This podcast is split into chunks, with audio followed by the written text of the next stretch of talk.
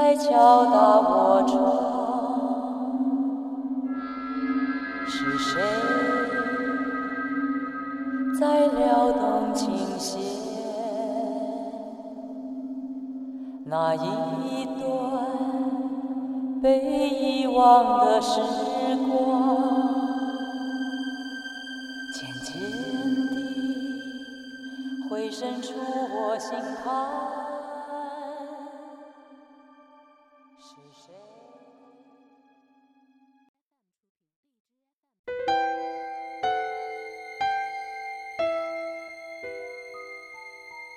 Hello，大家好，欢迎大家来到夜色镇，我是镇长。在之前的直播节目当中呢，我们曾经提到过香港车库灵异事件。那么有一些小伙伴也给我留言，想听一听关于这次灵异事件的具体始末。那么在今天的这期节目当中呢，镇长就来跟大家一起分享一下香港车库灵异事件。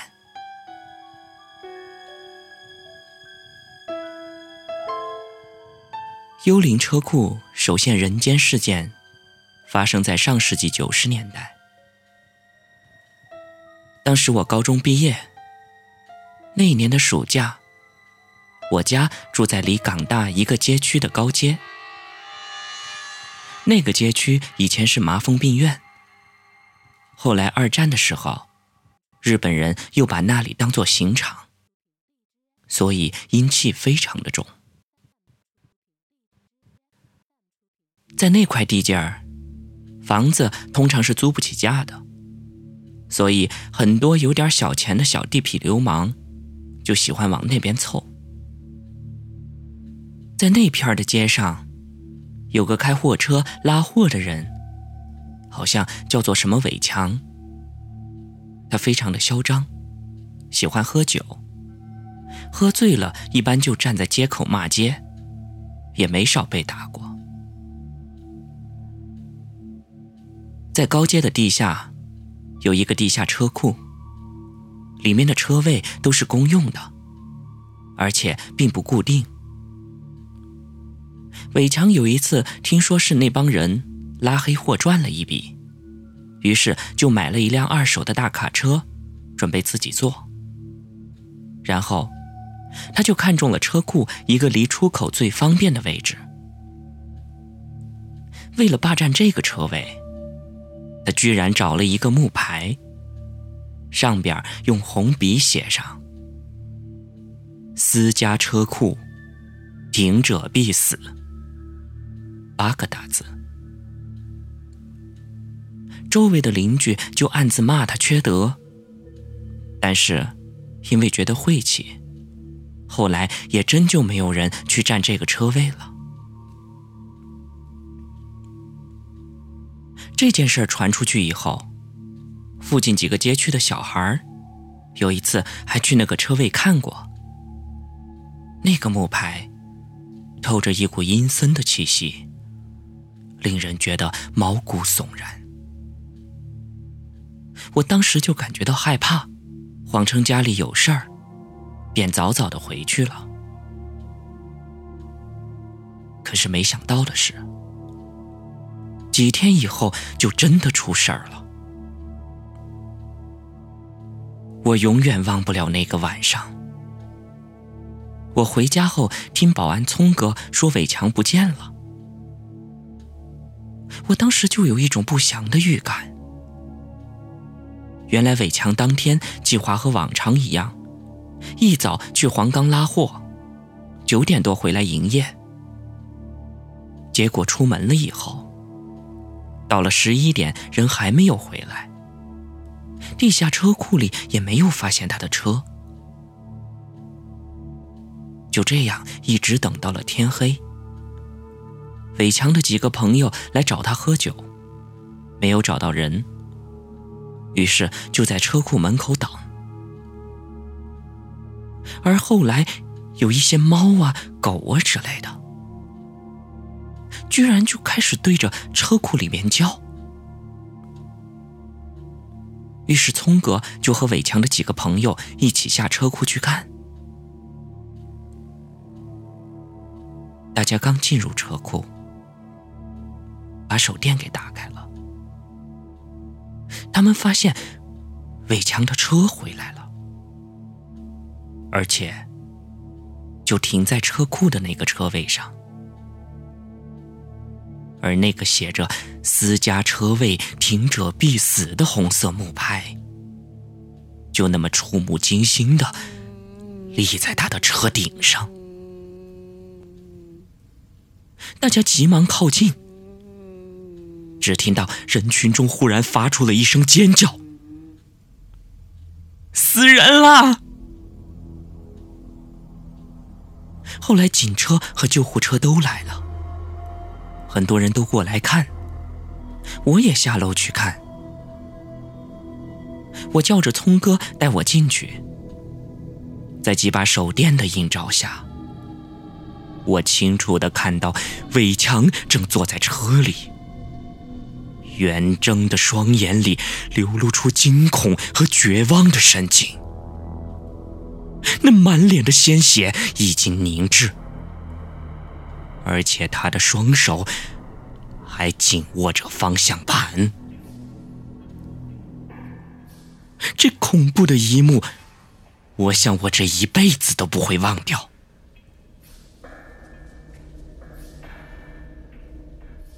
警察尸检时发现，伟强的死亡时间是早上八点多，就是他一早进了车库准备离开的时间。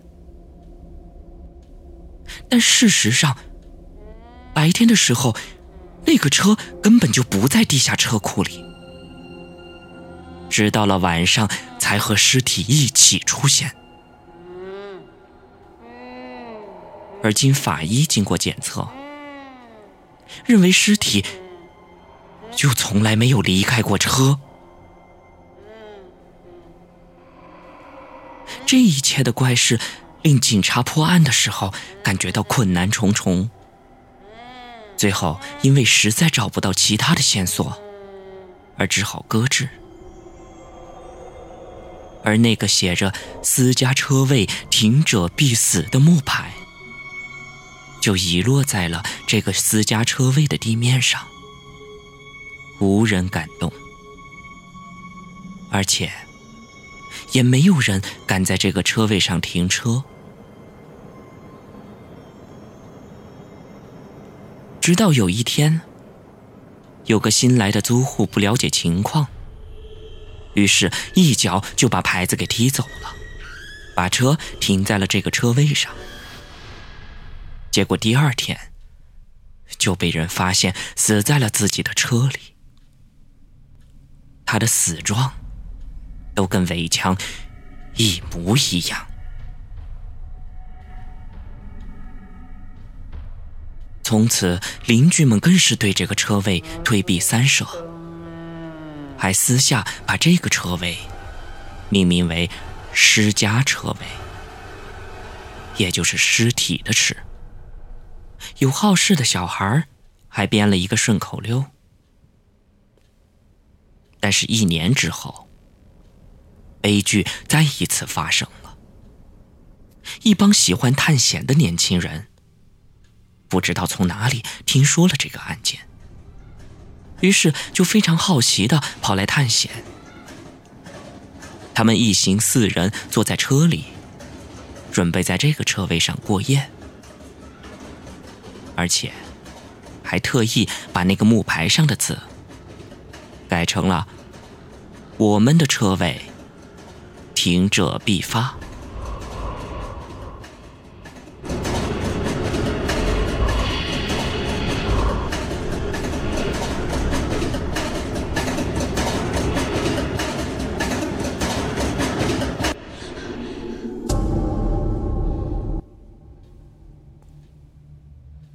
第二天一早，有邻居发现了他们的尸体。这四个人同样是嘴巴张开，双目圆睁，就像是死前看到了特别恐怖的东西。而他们的脸上都已经快被鲜血遮盖的看不清面目。而那个被改过的牌子，这一次是放在了他们的车里，由后座上的两个人捧着。那场面相当的惊悚。之后这件事儿就在香港传遍了。政府为了控制舆论，于是就请了法师过来做法，然后用好几吨的水泥把这个车库给封死了。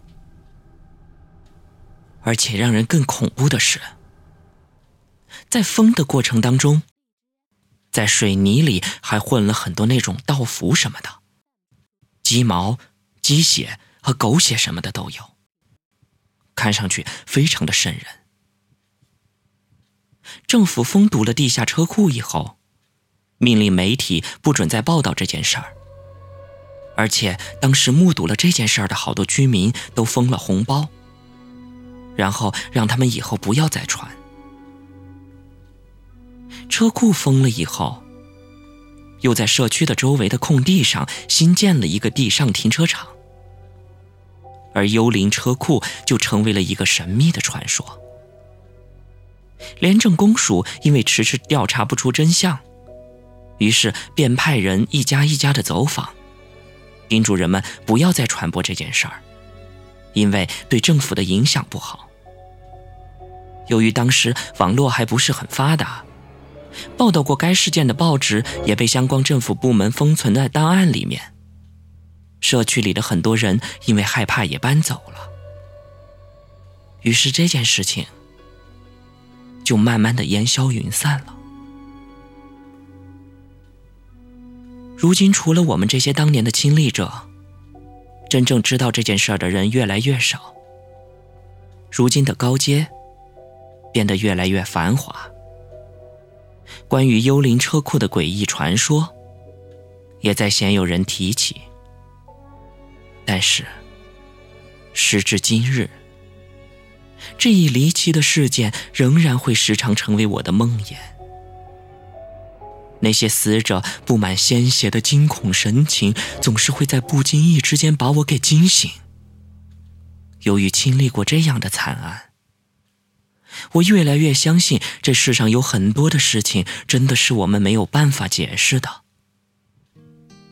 而这些年，我一直怀着敬畏的心生活着，默默的祈祷，自己和家人能够永远的平安。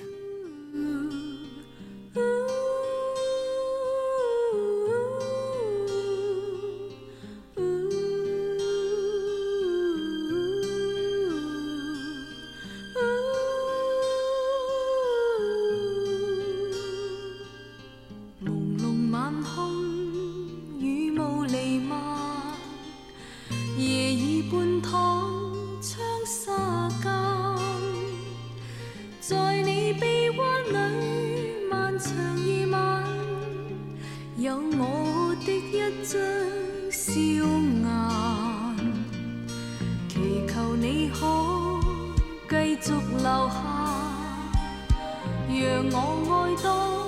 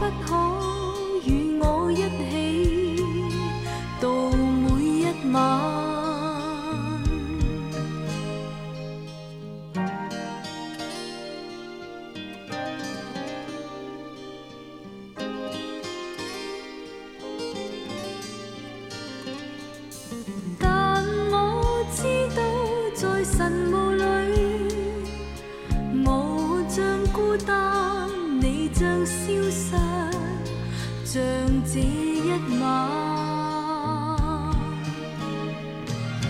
唯求你知，此刻太短，请将此生尽铺以吻。唯求你知，